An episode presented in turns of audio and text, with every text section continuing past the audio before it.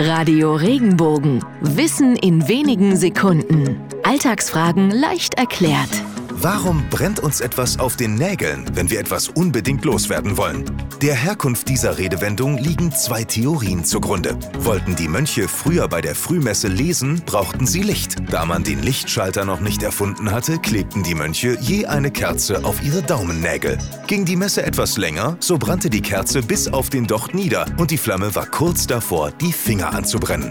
Die zweite Theorie beruht auf eher unfreiwilligen Schmerzen. Bei einer Foltermethode aus dem Mittelalter schob man der Person ein brennendes Holzstäbchen unter den Nagel. Dann doch lieber ab in die Frühmesse.